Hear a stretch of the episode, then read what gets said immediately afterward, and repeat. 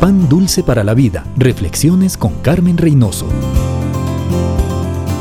En muchos hogares durante estas festividades se exhiben hermosos nacimientos. Pequeños, grandes, medianos, gigantes, diminutos, elaborados artísticamente en madera, metal, cristal, cerámica o plástico. El niño sin duda es la pieza más hermosa e importante de cualquier arreglo. Pero después de Navidad, Jesús y todas las figuritas se empacan y desaparecen.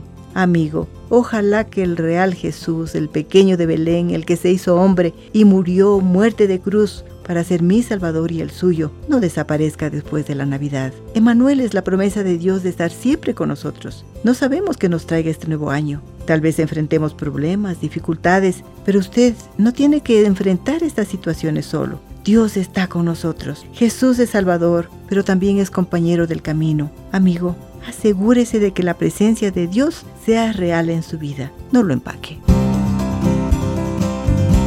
Pan dulce para la vida. Reflexiones con Carmen Reynoso.